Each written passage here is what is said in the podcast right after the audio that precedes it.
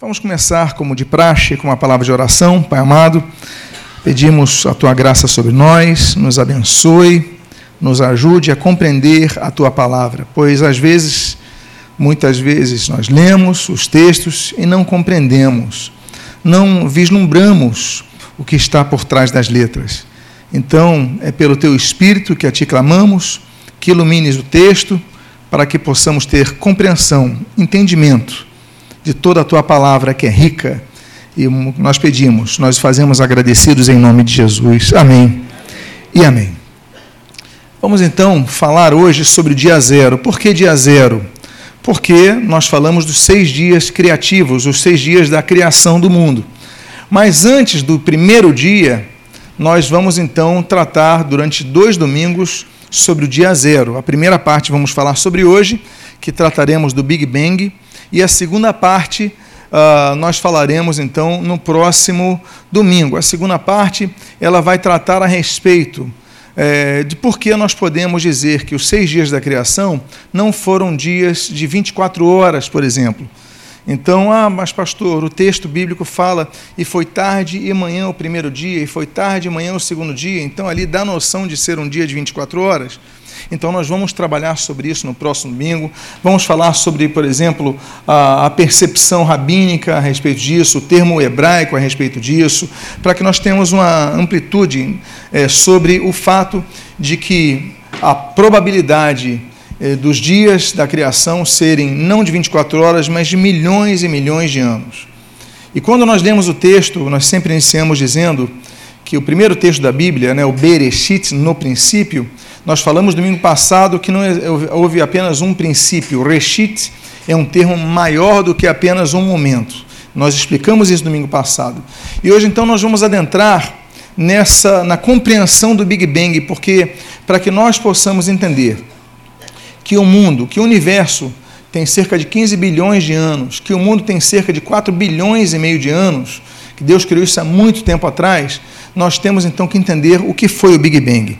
Então hoje eu creio que vai ser o estudo o mais longo dessa série, mas eu creio que você vai, vai entender o motivo disso, você vai ter a percepção da importância de nós entendermos é, sobre a ciência, o que a Bíblia fala a respeito disso e como a Bíblia vai sendo confirmada através de cientistas. Vamos falar hoje sobre 10 cientistas, por exemplo.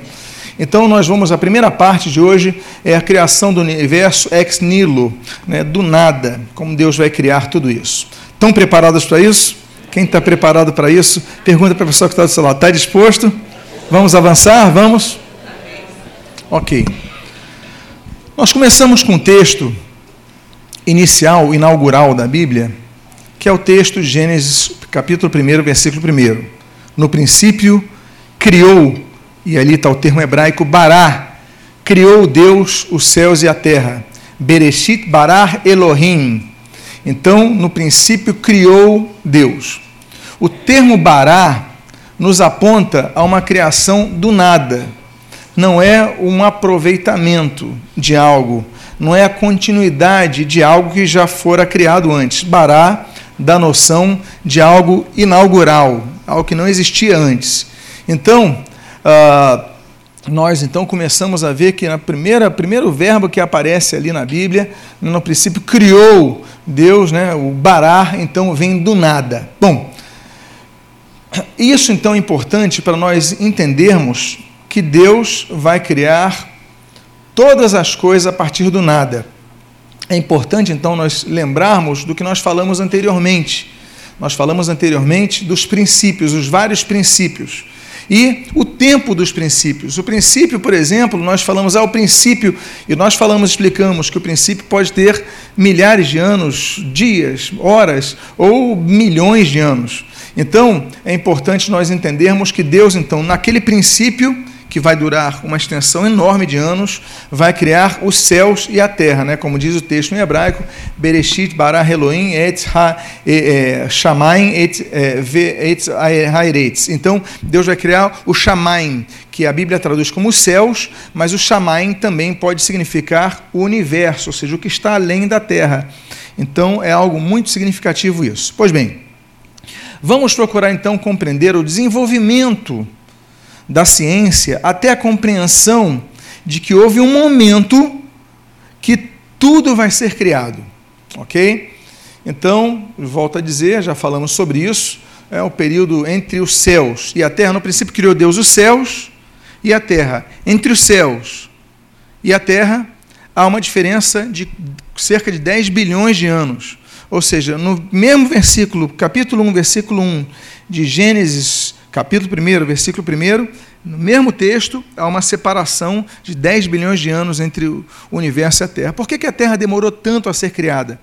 O que nós vamos abordar, então, na, na, nas próximos, nos próximos domingos, vai ter a base do que nós havemos de abordar hoje, da criação do universo, de toda a matéria, a partir da vontade de Deus, da ordem de Deus.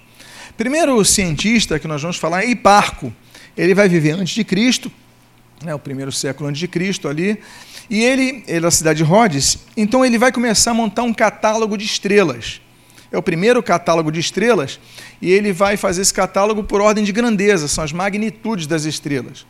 Só que ele vai notar o seguinte: das estrelas que brilhavam, algumas delas não tinham uma posição fixa.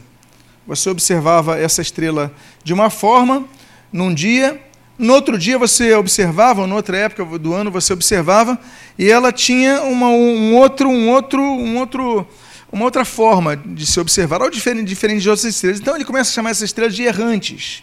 Ora, errantes em grego é planes, e daí vem o termo planetas, ou seja, algumas, alguns astros que originalmente, inicialmente, se compreendiam como sendo estrelas, não necessariamente eram estrelas. E Parco, então, ele vai fazer essa diferença daquilo que hoje nós entendemos como sendo planetas, né? o que ele chamava de errantes, o planes, em grego. E a partir de então, começa a se desenvolver uma ideia dos planetas. Só que a ideia que vai se projetar é que a Terra é o centro dos planetas, é o centro de observação então ele começa a observar a Terra é o centro. E isso vai ser oficializado pela religião imperial do cristianismo, séculos depois, que ela vai dizer: não, a Terra é o centro de tudo, a Terra é o centro de todos os planetas, de todo o universo, todas as estrelas, etc. e tal. Aí nós temos então o século XV, século XVI, o Copérnico, Nicolau Copérnico, esse polonês.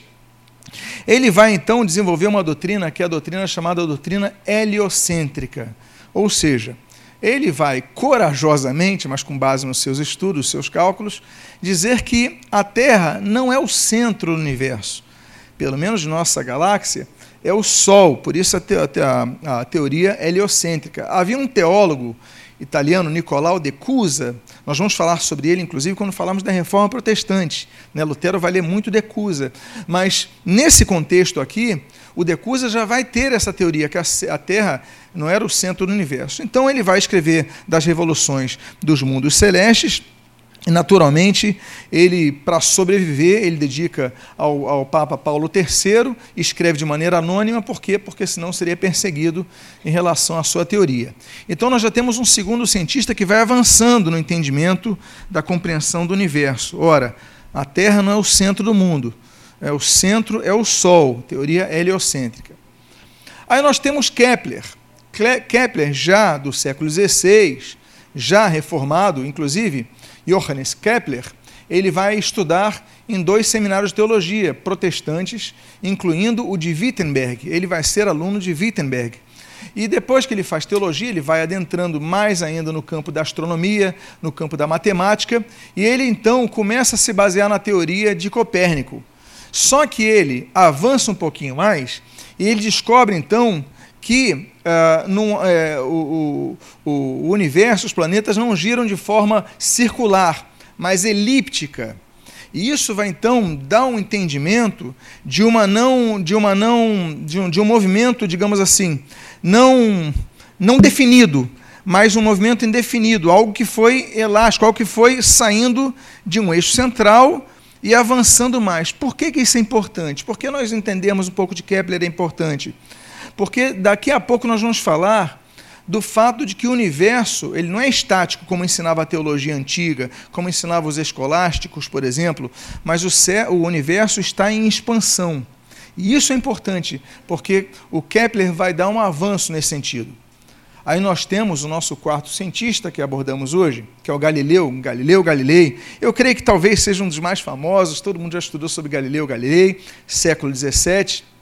E ele então, ele vai dar andamento a Copérnico, ele vai dar andamento a Kepler, e ele vai então trazer, ele não vai só trazer os primeiros passos da compreensão da gravidade, o que é importante. Newton, vamos falar já sobre ele, vai falar sobre isso. Isso é importante, claro, mas no nosso caso, no objeto de nosso estudo da criação do mundo, o que é importante é o fato da medição do tempo. Ele vai dar os primeiros passos para que nós pudéssemos então calcular os tempos, o tempo do universo, o tempo de separação dos astros, essa, essa questão matemática que ele vai inferir no seu, na, na, na sua astronomia. Então, isso vai ser muito importante. E ele vai publicar isso em 1632, naturalmente, uh, em italiano, não em latim, acadêmico, e depois ele vai ser perseguido, e vocês já conhecem um pouco sobre a história de Galileu. Ele vai se retratar de alguma forma, ele vai se retratar, mas ele renuncia a segunda vez, mas vai ficar em prisão domiciliar até o final da sua vida. Mas a sua obra está aí, a sua obra foi lançada, e as bases, então, dessa especulação, ah, do cálculo do tempo da criação do mundo, do tempo da, do, do universo, ele então vai começar a ser propagado. É interessante notar a questão do, do, do eixo da Terra, é que Galileu ele vai falar muito a questão do, do eixo da Terra da Terra virando, eh, girando em torno de um eixo. Essa é uma tese, é uma tese interessante de, de, de Galileu, que, na verdade, na verdade, vai confirmar o que Jesus falara 16 séculos antes. Jesus já falava sobre isso. Só que ninguém notava. Galileu então notou, e nós temos um texto bíblico muito interessante que fala sobre isso. Jesus, em Lucas capítulo 17, no versículo 34, até, do versículo 34 até o versículo 36, 36 Jesus fala o seguinte: ele está falando sobre o arrebatamento da, da, igreja, sobre a volta de Jesus. Olha o que, que ele diz.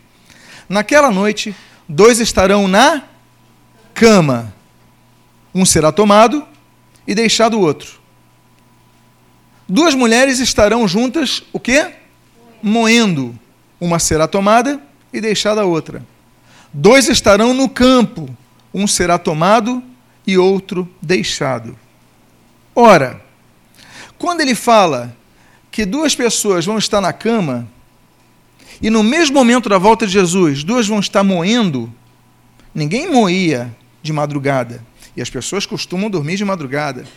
Jesus está falando de um único evento, o retorno dele, a volta dele, que vai acontecer num único momento. Mas no mesmo momento, enquanto alguns estão dormindo, outros estão trabalhando. Ou seja, isso só é possível pela, pela, pela compreensão de que no mesmo momento é sol num local e no outro local é lua, é, é noite. No, no local está tá, tá meio-dia, no outro local é meia-noite. Essa concepção eles não tinham na época. Eles não tinham concepção de fuso horário na época.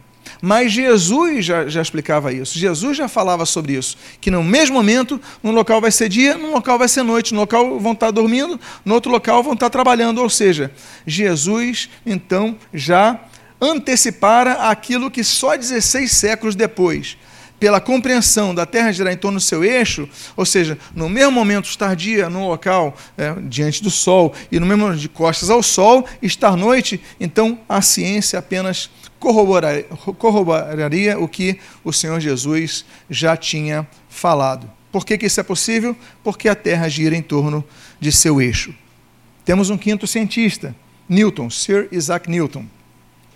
Ele vai falar, ele vai escrever em 1687 sobre os princípios matemáticos da filosofia natural.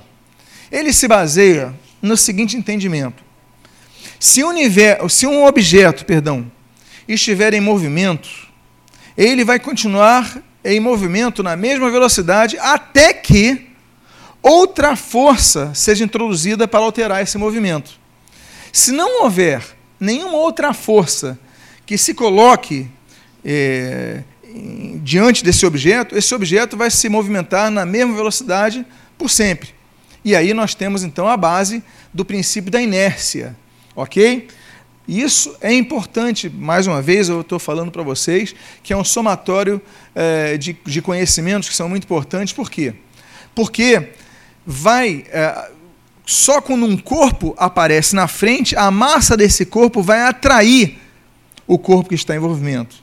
Então, isso é importante para que nós compreendamos como um, uma explosão, um movimento único. Ele vai desencadear vários outros elementos que vão surgindo, vão se multiplicando e aí vão se expandindo. É algo como nós falássemos ali de algo pequeno que vai se vai crescer como uma semente que depois vai se tornar uma grande árvore, é um embrião que vai se tornar um ser humano. Então essas coisas elas vão ser compreendidas uh, através de Newton pelo fato de que há um movimento constante, e aí nós vamos depois falar a respeito, ainda hoje, sobre isso, sobre o universo estar em expansão. Aí nós chegamos em Einstein, já ali final do século XIX e meados do século XX. Einstein, todos conhecem o Einstein, ele vai ser muito conhecido pela sua teoria uh, da relatividade. Mas eu quero falar que, em primeiro lugar, Einstein, como judeu, ele tinha conhecimento de Isaac Luria, que inclusive é um dos mestres da Kabbalah, né, que o pessoal chama aqui de Kabbalah. Mas, a, a, mas a, independentemente de sua relação com, aquela, com aquele tipo de esoterismo judaico, mas o fato é que Luria ele desenvolveu uma teoria muito interessante que é chamada de Tzimtzum, a teoria da contração. Ele se baseia num texto bíblico que nós temos ali em 2 Crônicas, capítulo número 5, versículos 13 a 16. Olha o que diz o texto. E quando em uníssono, a um tempo, tocaram as trombetas e cantaram, a casa do Senhor se encheu de uma nuvem, de maneira que os sacerdotes não podiam é, estar ali para ministrar, por causa da nuvem, porque a glória do Senhor encheu a casa. Luria observou que a presença de Deus, em determinado momento, quando o pessoal tocou, ela se concentrou apenas num local físico. Ela se materializou por um tempo em forma de fumaça, a partir do momento que eles tocaram, ela se manifestou ali. E esse é um texto bíblico que todos nós conhecemos. Mas essa compreensão de uma, de uma concentração de massa através de uma energia, de um poder ali, é algo que nós vemos em outros, e há outros textos bíblicos que mostram também a respeito disso.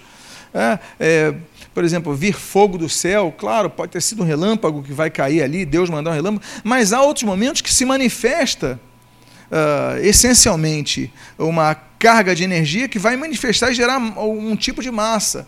É, não a, que, a questão do, do, do, do da sarça ardente, etc. e tal, mas nesse texto especificamente, eles tocam, há uma concentração e a manifestação de Deus se concentra de tal modo que diz a Bíblia que os sacerdotes caem no chão, eles sentem aquele poder. Pois bem, Einstein tinha conhecimento de Luria. A gente não pode afirmar, porque ele não afirma isso nos seus estudos.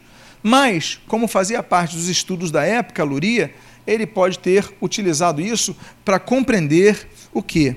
Que a, a possibilidade de haver uma concentração de energia a tal ponto que comece, começasse a se perceber uma massa, uma forma de massa ali. Bom, ele tem 26 anos de idade, 1905, então é uma pessoa com uma grande aptidão intelectual.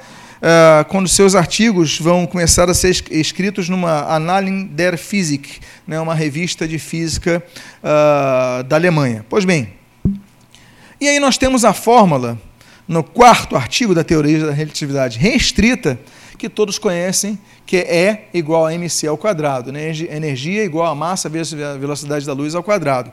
E ali ele vai ganhar terreno para a física. E de, depois ele vai publicar a gravidade, em 1915, 10 anos depois, na teoria da relatividade geral. Bom, isso, por hora, não nos interessa agora. Por hora, porque depois eu vou falar da questão da velocidade da percepção. Eu vou falar sobre isso domingo que vem.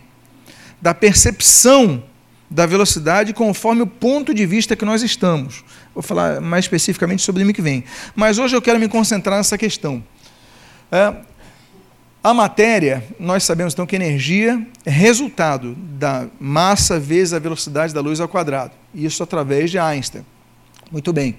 Mas a matéria, ela pode ser fruto, então, consequência do fruto da energia é, altamente condensada que pode ser liberada. Tive uma conversa muito edificante há poucos minutos atrás com o doutor Júlio Monte Santo, professor de física, e ali foi muito agradável, muito bom. Nós tratamos de alguns assuntos, inclusive tratamos a respeito da questão da matéria, da antimatéria, a importância de compreender isso por causa do vácuo. Porque o vácuo, quando Deus cria do nada, nós temos a compreensão do nada, ex nihilo, é o termo latim. Mas o vácuo na física, na verdade, não é o nada do nada. Mas nós temos a questão da antimatéria. Então, temos a questão é, que, por exemplo, há 80 anos atrás, se tinha uma compreensão a respeito disso, do, da, da luz. Né? A luz é formada por partículas sem massa, fótons. Mas, em 2014, ou seja, há três anos atrás, não tem muito tempo, isso já não faz parte da minha formação, do, do ensino médio, isso daí é três anos atrás. O periódico científico Nature Photonics, de um grupo de cientistas do Imperial College of London, ele propôs um método que viabiliza a transformação de energia em massa. E um grupo liderado por Oliver Pike tem a intenção de construir, então, esse colisor de fóton-fóton, que vai confirmar a equação proposta por Einstein. O que, além disso, nós temos, por exemplo, o grande colisor uh, de Hadrons, que está ali entre, na fronteira entre a França e a Suíça, que é o maior acelerador de partículas do mundo, uh, que, vai, que procura confirmar a teoria do bóson de Higgs. Eu não quero ser cansativo a vocês, eu sei que chega uma hora que a gente fica com a nossa mente viajando, não é verdade? Então a gente tem que pegar um pouco leve nesse momento. Mas o fato é que a ciência ela continua, ela não estagnou nos tempos de Newton, ela não estagnou nos tempos de Einstein, ela vai continuar na sua percepção. Mas a questão da matéria e antimatéria é muito interessante para que nós possamos notar que, mesmo no vácuo, se há elementos para que se crie massa. Então, uh, por que, que isso é importante? Eu até coloquei esse recorte dessa página da, de uma revista chamada Super Interessante. O título é É possível criar matéria a partir do, no, do nada. E cientistas descobrem como extrair partículas do vazio sem depender de nenhuma matéria-prima da natureza. Então, aí o conceito do nada, a questão do vácuo, etc. e tal. Por que, que isso é importante? Para que nós possamos compreender a questão da criação daquilo que a Bíblia já vai falar anteriormente em Hebreus. A Bíblia diz, e isso exige de nós a fé. A Bíblia diz em Hebreus o seguinte: pela fé entendemos que foi o universo formado, olha aí falando da criação do universo, foi o universo formado é, pela palavra de Deus de maneira que o visível, aquilo que nós vemos, a matéria, veio existir das coisas que não aparecem, a energia. Podemos elocubrar aqui a questão do vácuo e tal, mas tudo a partir da ordem de Deus. Deus não é massa, ele se manifesta como massa, mas essencialmente, como Jesus falou em João capítulo 4, Deus é espírito, ok? Então, é, o espírito dando forma à matéria. Então, a Bíblia já vai falar, já tinha falado sobre isso, o que vai avançar na questão do conceito de Einstein, nas teorias einsteinianas. Aí nós temos, mais recentemente, Lemaitre, que é da mesma geração de Einstein, que é, que é contemporâneo de Einstein.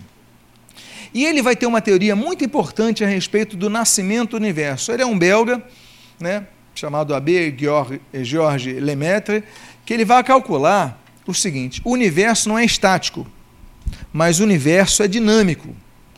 E a lógica dele era uma consequência da teoria de Einstein. Ele diz o seguinte: se o tempo e o espaço têm uma concavidade produzida por uma massa qualquer, então, é, quando ela vai se expandir, ela se expande a partir de algo, de um início, de algo que tem um começo.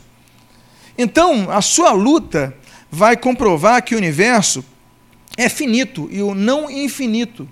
Porque até os anos 1960, 1950, as pessoas entendiam o seguinte: o universo é infinito.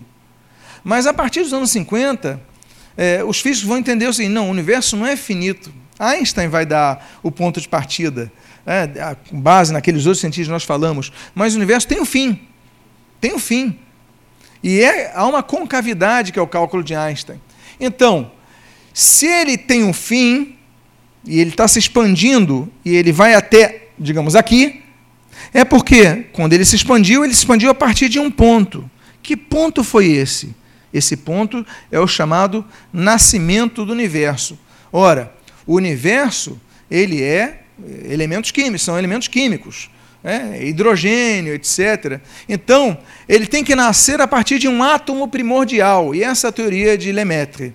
A partir de um átomo primordial, assim como uma árvore a partir de uma semente, vai tudo crescer. Então, o universo, se ele está em expansão, é porque antes de estar aqui, estava aqui, antes de estar aqui, estava aqui, antes de estar aqui, teve um momento que teve que ter um começo. Então, Lemaitre ele vai teorizar com isso. Qual é o problema? Einstein, ele não leva Lemaitre muito a sério, porque Einstein ele não precisa apenas de cálculos. Einstein ele precisava nesse momento de ter uma percepção maior, porque ele não estava compreendendo Lemaitre. E aí surge Hubble. Hubble ele vai confirmar a teoria que o universo ainda está se expandindo, ou seja, ainda está crescendo. O universo não estagnou, não parou ainda, ele está em desenvolvimento. Hubble, então, ele vai, vai é, um, é Edwin Hubble, é um cientista americano, e ele vai com seu com seu assistente, o Milton Hamilton, ele vai estudar tanto Einstein como o Lemaitre, que Einstein não tinha aceitado. E ele vai então, por três décadas, como fruto de três décadas, ele vai descobrir o seguinte: o hidrogênio e o hélio, eles são elementos comuns em todas as galáxias. Ou seja, se tem hidrogênio e hélio na Terra, se tem hidrogênio e hélio no Sol, se tem hidrogênio e hélio em Júpiter, se tem hidrogênio e hélio. Peraí, de onde veio esse hidrogênio e esse hélio? Não surgiu por acaso na Terra, e por acaso na Lua, e por acaso no Sol, e por acaso. Ou seja, tem uma origem comum. Essa origem comum vai espalhar para os demais. Então, se tem hidrogênio em todos os lugares do universo, então você percebe pelo menos hidrogênio, é, você tem a percepção, peraí, para estar tá lá, veio de algum lugar comum. De onde veio? Então, ele vai entender que o universo tem um momento que tudo está comum. É que nem, por exemplo, que nós falamos e falamos parcialmente, depois eu vou falar mais sobre isso, sobre é, o fato, por exemplo, de alguns animais você poder perceber em vários, vários uh, continentes e outros animais apenas em alguns. Você vai na Austrália, você tem animais que você só encontra na Austrália né, o ornitorrinco, você tem uh, o canguru, você tem o kiwi, você tem vários animais, só tem ali por quê? Porque quando houve a separação da massa dos continentes, da chamada Pangeia, é, então aqui, houve o desenvolvimento dos animais ao longo dos tempos, vamos falar sobre isso como falarmos no sexto dia, mas é, são outros contextos, eles não vão migrar, ou se, ou se surgiram ali e tinham outros locais, eles vão, vão ser extintos em alguns locais, mas por uma série de fatores não vão ser extintos na Austrália. Então, uh, nós temos essa compreensão de que algo ligava todos os continentes. Né? Algo basta você ver a forma dos continentes, as bordas dos continentes. Então a mesma coisa nós podemos dizer sobre o universo. Há algo que liga todo o universo numa origem comum. E Hubble então ele vai começar a fazer os seus cálculos e ele vai descobrir algo muito importante. Ele diz o seguinte: há uma velocidade constante entre as galáxias e a Terra, ou seja, há uma velocidade, algo que vai ser startado entre as galáxias e a Terra. Ele vai dizer o seguinte: as galáxias mais distantes da nossa galáxia, elas, elas é, é, se movimentam mais rapidamente do que as mais próximas. Ou seja, quanto mais distante, maior a velocidade das galáxias nessa expansão. E aí ele vai ter esse conceito e vai chamar a atenção de Einstein. com, as suas, com seus cálculos. Até que um dia, já, já vou falar sobre isso, sou encontro dos três, mas ela confirma então a tese que o universo está em expansão, ou seja, se ele está em expansão e a velocidade constante na nossa galáxia ela vai sendo aumentada a partir do momento que as outras galáxias vão aparecendo a velocidade maior, logo, se nós voltarmos no tempo, cada vez para trás nós temos uma velocidade menor. E se nós temos uma velocidade menor na formação, desenvolvimento e expansão do universo, é porque houve um momento que estava tudo concentrado em apenas um momento. Volto a dizer, no princípio, criou Deus os céus e a terra. Pum! Uma explosão começa a desenvolver. E aí os elementos, o hidrogênio, hélio e outros, vão se expandindo ao longo de tudo. Pois bem, é interessante notar que dois anos depois, dois anos Lemaitre tentando mostrar a Einstein a sua teoria. Mas Hubble, ele descobre então que as luzes das galáxias, nós já falamos sobre isso, elas estavam se desviando ele estava analisando as cefeidas. E aí o que acontece? Ele tem, e ele vislumbra isso no observatório do Monte Wilson, ele vislumbra essa imagem, e ele chama Einstein. Quando ele chama Einstein, para que Einstein pudesse ver com os olhos dele essa, essa então teoria, ele pudesse confirmar, Lemaitre sai, e Lemaitre, ele então vai ouvir, vai encontrar com os dois lá no Monte Wilson, e os, ele vai ouvir a teoria do átomo, eh, do átomo primordial, ou seja, a possibilidade do universo ter sido criado num momento. Um momento único que deu um start a tudo. É a teo, teoria do átomo primordial de Lemaitre. E aí, Einstein dá o braço a torcer. Ele olha, ele vê, ele ouve a explicação de Hubble, ele ouve a explicação de Lemaitre, e aí ele vai dizer o seguinte: que a explicação naquele momento de Lemaitre vai ser, abro aspas, a mais bela e exaustiva interpretação que eu já tinha escutado. Ou seja, ele passou a crer que o universo foi criado em um, um momento, que nós chamamos aqui num dia. Nós chamamos mais exatamente de Reshit, Be-Reshit, no princípio. Há um princípio de tudo, que vai criar-se, vão ser criadas todas as coisas, inclusive o universo. Agora, eles não tinham nome para isso. Eles não tinham, não tinham dado nome. Mas eles davam a teoria que o universo partiu de um momento, de um determinado momento. E ele começou, o próprio Einstein, que era muito querido pela sociedade científica, ele começa a ser uh, muito atacado por isso. E em 1950, tinha um programa radiofônico uh, da BBC chamado The Nature of Things, né, a natureza das coisas, de um astrônomo britânico uh, que é o Fred Hoyle. O Fred, o Sir Fred Hoyle, ele então ele vai começar a ironizar Einstein, Lemaitre e Hubble. Ele vai começar a combatê-los. Ele diz o seguinte: bom, se uh, houve um momento que começou tudo, então houve um Big Bang que começou tudo. E ele diz o seguinte: se o universo começou com um quente Big Bang, então tal explosão deve ter estado uma relíquia. Encontre-me o fóssil desse Big Bang. É aí que surge o termo Big Bang. É um termo que ele fala jocosamente, ele fala de forma crítica a Einstein, Lemaitre, Hubble. Ele fala, então tá bom. Se ele começou com um quente Big Bang, né, era algo muito quente, é, partícula, partículas ali muito aquela condensação de um átomo primordial que vai gerar tudo.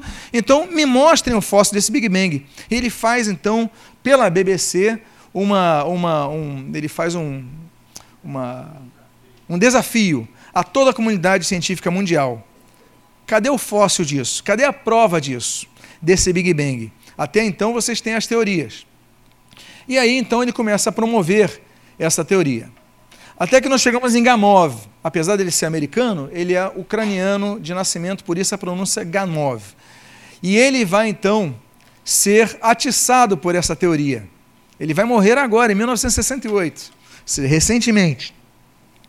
Esse cientista, em 1948, ele já começava a estudar e ele já tinha um relatório, junto com seu assistente, é, o Alfer, ele já tinha um relatório, ele vai concluir que houve um momento realmente denominado Big Bang, que gerou enormidade de calor para que pudesse criar hidrogênio necessário à criação das estrelas, assim como hélio.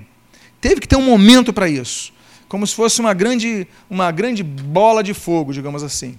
Então ele afirmava que o átomo primordial continha em seus primeiros segundos uh, o princípio da explosão, uma mistura quente e densa de prótons e elétrons, que se chocavam com tanta violência que geravam uma radiação muito grande que nós podíamos chamar então de uma bola de fogo. Ou seja, é como se todo o universo que nós temos hoje estivesse condensado em algo muito pequeno, que alguns dizem assim, ah, uma, uma, uma, o tamanho de uma laranja. Né? O Hawkins ele vai dizer que Stephen Hawking vai dizer como se fosse uma casca de nós. Todos os planetas, tudo que existe, estava condensado em algo muito pequeno. E que, dada a violência daquela explosão, a radiação, então aquilo vai começar a se expandir. Aquilo seria a origem, o chamado Big Bang. Então, Gamov ele vai concluir que podia, como houve uma massa de calor muito grande e muita radiação, parte da radiação podia ser captada ainda nos dias de hoje. Por quê? Porque a radiação estaria pelo universo. Estávamos até falando há pouco tempo atrás sobre a radiação, por exemplo, nos exames de raio-x. Né, e pessoas que podem ser expostas ao raio-x, mesmo estando trabalhando pró, de maneira próxima, se não estiverem devidamente é, cuidadas disso. Então, a radiação está disponível no universo. Se houve um começo, então Gamow vai falar: então temos que procurar essa radiação. Porque achando a radiação, a gente acha esse fóssil, abre aspas, do Big Bang. E então eles começaram a essa teoria muito interessante. E aí, o fóssil do Big Bang vai ser encontrado até de maneira, digamos assim, é, foi sem querer que é encontrado o fóssil. Dois pesquisadores, o Aaron Penzias e o Robert Wilson, foram contratados pela, por uma companhia de telefone americana, a Bell Telephone Company, para melhorar as comunicações. As comunicações, não do, do, aparelho telefônico da sua casa, não, mas gerais, a transmissão de ondas. Eles queriam, através dos cabos e tudo mais. Então eram grandes, grandes cientistas, foram contratados, e eles começam a descobrir o seguinte: havia um fraco ruído de rádio que era captado igualmente em todos os lugares, independentemente da cidade onde estivessem. Havia um ruído constante, o mesmo ruído que era captado se fosse no Tennessee, fosse na Flórida, fosse na, na Califórnia. Então a gente fala, bom, tem algo que não vem daqui da Terra. É, porque não é captado apenas num ponto, é captado em todo local. Então tem um, tem um ruído que chega de algum lugar do espaço sideral, e aí eles começam então a se juntar ao Dr. Dyke, da Universidade de Princeton, para ver sobre esse, esse ruído que chega uh, através do espaço sideral na Terra de maneira uniforme. As equipes se juntam e eles começam a fazer radiação e ele começa a descobrir que a radiação está sempre a 3 graus Kelvin, 3 graus acima do zero absoluto. E aí eles descobrem uma radiação cósmica de fundo, que seria, na verdade, então, é, algo que estava presente em todo o universo, essa radiação, esse elemento. O que daria, então, a origem do universo seria o eco do Big Bang. E o mais interessante, bom, então eles ganham, inclusive, o trabalho deles é publicado no Astrophysics Journal e eles ganham o Prêmio Nobel de 1978. Vocês estão vendo que já estamos bem próximos ao nosso tempo? Estão vendo como as descobertas estão sendo tão próximas a nós? Não é verdade? Pois bem. Aí nós temos Smuts. Eu até comentei no carro é, que eu estava vendo aquela série The Big Bang Theory, não sei quantos viram, e o Sheldon, de repente, está num corredor e ele encontra o Dr. Smuts na vida real. Eu falei, eu falei para a Cláudia, Cláudia, esse é o Nobel de Física, o Dr. Smuts, ele que vai dar a prova final. E eles contrataram, chamaram para aquela série de humor o próprio o descobridor do Big Bang Theory. Né? Foi muito interessante. Ele, essa foto é mais antiga, né? ele já está mais idoso, mas foi muito, um prazer ver ele é, é, valorizado ali nessa série. Pois bem, esse doutor Smuth, uh, ele, ele vai começar a estudar as diferenças da questão do ruído, mas as diferenças das temperaturas dessa radiação. Ele então vai fazer uma proposta muito interessante que vai ser levada a cabo pela NASA porque se precisava colocar um satélite para fazer medições de lá, não da Terra, porque da Terra seria insuficiente. Então ele começa a fazer o cálculo sobre as variações de temperatura daquela energia que foi liberada. Ele é um, um astrofísico de Berkeley, da Universidade de Berkeley, e ele então começa a detectar essas, essas, essas, essas é, variações de temperatura. Só que ele, para fazer o cálculo, ele tinha que tirar toda a interferência da Terra tudo que estivesse na Terra, inclusive a atmosfera, podia interferir nesse cálculo. Então era necessário que se enviasse para o espaço sideral um satélite para que pudesse fazer as medições de lá. E aí a NASA vai fazer sobre isso, vai reconstruir um projeto antigo, que é o COBE, Explorador de Fundo Cósmico, que vai ser lançado dia 18 de novembro de 1989. Gente, quem já era nascido em 1989? Foi agora. E foi lançado isso. Aquela radiação de fundo que foi observada em 1965, ela vai ser confirmada em 1992, há 25 anos atrás, quando casei-me com Cláudia. O ano que eu casei com Cláudia, estava esse satélite, então, confirmava as variações na estrutura daquela radiação. E aí vocês têm a foto do satélite aí, e vocês aí têm a foto da variação, das variações da temperatura da radiação inicial originada pelo Big Bang. Então, a partir com Smoot, a teoria do Big Bang, enfim, foi confirmada cientificamente. E é interessante notar, bom, ele vai ganhar o, o Nobel de Física em 2006, ah, onde vai dizer se tratar de evidência do nascimento do universo. Olha como a Bíblia já tinha razão, né? que houve um princípio, houve um início, que tudo vai confirmar. Pois bem, a ciência confirma, então, não apenas o nascimento do universo, e com isso dizendo que o universo não é eterno, nem é imutável, porque, inclusive, a teologia antiga, os teólogos antigos afirmam: Deus criou o universo, ele é eterno, ele é imutável, ele é fixo, ele tem fronteiras. A gente acreditava que a Terra era plana, a gente acreditava que, que o mundo era, era, era retangular ou quadrado. Então, enfim, se entendia isso na época. E aí de quem pensasse diferente. Mas hoje nós sabemos que o universo nasceu em um momento que ele está se expandindo ainda, então ele é limitado, ele não é ilimitado. E Hawkins, Stephen Hawking, ele vai escrever sobre isso. E eu creio que a maioria de vocês conheça sobre esse físico, né, o decano de Cambridge, Stephen Hawking, ele vai escrever o seguinte: Uma de nossas maiores descobertas foi que o universo não existiu desde sempre, mas que teve um começo definido no Big Bang, cerca de 15 bilhões de anos atrás. Então, pronto. Já temos a ciência, e eu tenho falado de 10 cientistas nessa manhã, que paulatinamente vão chegando à conclusão de que houve um começo, um Big Bang. No princípio criou Deus os céus. A terra é depois, mas no princípio criou Deus os céus. Depois nós vamos falar da terra nesses estudos domingo de manhã. Ok? Agora, eu sei que nós estamos na época da TV plana, do sinal digital. Mas quantos aqui são da época que as nossas TVs eram TVs de tubo que quando você colocava num canal inexistente aparecia aquele chuvisco. Quantos se lembram disso? Porque alguns já não sabem o que é chuvisco na TV, não é verdade? Quem é da época que se tentava colocar bombril na antena? É, você colocou, não colocou? Pois bem.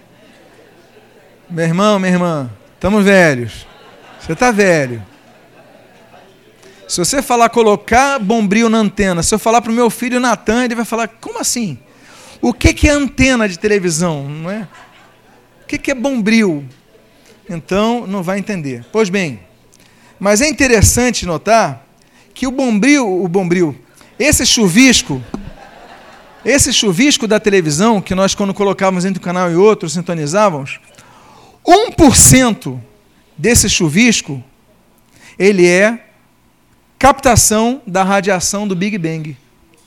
Você sabia disso? Então você já tinha na sua casa a prova de 1% da radiação que as antenas de TV, lembra que eu falei da rádio, mas a TV também captando, 1% disso era a radiação uh, do Big Bang, e o, e o som do Big Bang, na sua própria casa. Ok. O Big Bang, vamos à segunda parte, mas ela vai ser bem mais resumida, porque eu falei desses dez cientistas, mas é importante nós falarmos dessa criação e do átomo primordial que se expande. Vocês lembram que eu falei do Georges Lemaitre, que falava do princípio do átomo fundamental? Nós falamos domingo passado, inclusive, sobre o princípio do pó da Terra. Depois nós vamos falar isso nos outros estudos. Pois bem, Deixa eu ver aqui onde eu estou. Ok. Uh, Ok, esse tempo zero vai ser chamado de momento de Planck, um matemático, e que vai dizer que toda a matéria do universo estaria concentrada, o momento de Planck, em apenas um ponto, o átomo primordial. O átomo primordial, ele concentraria todo o universo, como eu já falei para vocês, uh, altamente comprimido e com uma força gravitacional intensa, com tamanho total de 10 elevado a menos 33. Ou seja, algo que aí, como eu falei para vocês, tamanho de uma laranja, tamanho de uma noz, daí é tudo especulação, mas é algo para dizer que é algo muito pequeno. Tudo estaria concentrado disso. Mas quando ele explode, então isso vai ser a base informativa de todas as galáxias e por isso nós temos elementos químicos disponíveis não apenas na Terra, mas em outros locais. Então por isso que a gente fala, ah, poxa, por que, que mandar uma sonda na Lua para pegar uma pedra? É porque é uma poeira da Lua. Qual é o sentido disso? O sentido é explicarmos tudo isso. É que haja compreensão dessa ligação da Terra com, com a galáxia, toda a galáxia. Então, o universo não surgiu de forma estática, e aí é, é, é, é, confirmado aquilo que Isaías já falara no capítulo 42, versículo 5, que ele diz assim: o texto bíblico assim registra. Assim diz Deus, o Senhor, que criou os céus e os estendeu. Uau! Já Isaías, sete séculos antes de Jesus nascer, já registrara que Deus dissera que ele criou os céus e os estendeu. Ou seja, na Idade Média, se cria que o universo era estático, que Deus criou da forma como estava. Mas não, mas antes disso a Bíblia já dizia que o universo já estava, já foi algo é, expandido. E aí a palavra de Deus, que não mente, ela vai confirmando então essa questão. E o princípio do pó da terra do mundo, do pó do mundo, perdão, que eu mencionei en passant no último domingo, e o átomo que expandiu, expandiu por toda a matéria existente no universo. Então, aquele átomo primordial, ele também vai ser publicado na Bíblia, registrado na Bíblia, em Provérbios, capítulo número 8, versículo 26. Nós lemos assim: Assim, ainda ele não tinha feito a terra, nem as amplidões, nem sequer o princípio do pó do mundo. Você lembra que domingo passado nós falamos para nós fazermos uma análise é, retroativa desse texto? Ele está falando de trás para frente. Ele não tinha feito a terra, nem as amplidões, nem sequer, está apontando para trás, o princípio do pó do mundo. Ou seja, antes de surgir as amplidões, antes de surgir a Terra, as amplidões há 15 bilhões de anos, a Terra há 4 bilhões e meio de anos, antes disso, nem sequer ele tinha feito o princípio do pó do mundo. O princípio do pó do mundo vai, então, apontar aquilo. E eu estou falando livro de Provérbios apontar aquilo, que houve um pó inicial, houve um, um, um átomo primordial, algo que começou e desencadeou toda a matéria depois. Então isso já estava na Bíblia. A explosão do, a explosão do Big Bang, então, vai gerar a enorme quantidade de poeira cósmica. Está falando pó da Terra? A poeira cósmica é um termo usado que vai ser lançado em todas as direções, vai ser uma explosão. E aí você tem, então, a questão que eu, quem tem falado da velocidade, na né, constância, e aquilo vai gerando aquilo que Newton vai começar a especular, né? então vai surgindo aqui, a, arredondando aqui, vai, vai, vai pegando forma redonda, e aí nós temos os astros sendo criados graças a essa explosão, essa violência, e a, a partir daquele átomo primordial, tudo vai surgir. E aí nós temos, por exemplo, o hidrogênio, que está presente em 99% da matéria existente em todo o universo porque são gases que vão surgir daquela explosão. Então vai surgir, da mesma origem que vai surgir é, Júpiter, vão surgir, vai, vão surgir. Então a poeira vai se expandindo e aí nós temos ali essa compreensão. Vale, por exemplo, notar que o Sol ele é composto de dois gases, o hidrogênio e o hélio. A água, de dois outros, hidrogênio e oxigênio. Então são esses somatórios que vão criando as matérias que estão aí expandidas é, no planeta Terra e também as caracterizam outros planetas e outros locais. Quando nós falarmos do sexto dia da criação, então a gente vai comentar sobre o pó da terra. Quando a gente falar da criação do homem, do ser humano, a gente vai falar sobre o princípio do pó da terra. Amém, queridos? Bom, até aqui nos ajudou o Senhor. Amém, queridos? Vamos fazer uma oração? Vamos ficar de pé? Eu espero que essa mensagem tenha abençoado a sua vida. Se você gostou, quiser retransmitir alguém, você vai no YouTube e você compartilha com alguém, vai no site da igreja. Eu creio que até amanhã o, o áudio vai estar disponível. Você pode então também compartilhar com alguém pelo, pelo, pelo seu WhatsApp e que Deus possa abençoar a sua vida. E olha, domingo que vem é muito importante, porque domingo que vem eu vou falar da segunda parte do dia zero, eu ainda não vou entrar no dia um.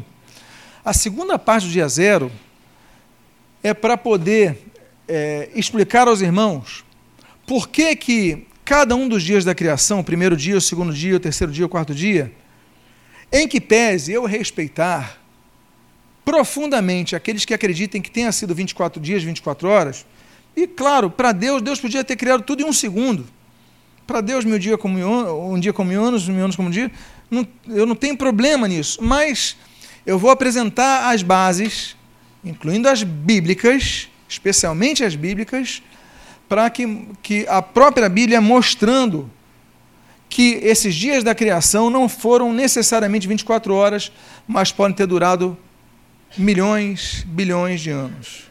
Para você ter noção, como eu falei domingo passado, só os polos, Polo Sul e Polo Norte, mudaram de lugar mais de 400 vezes.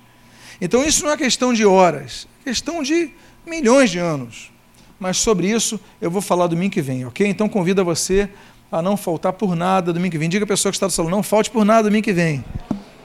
Que Deus abençoe.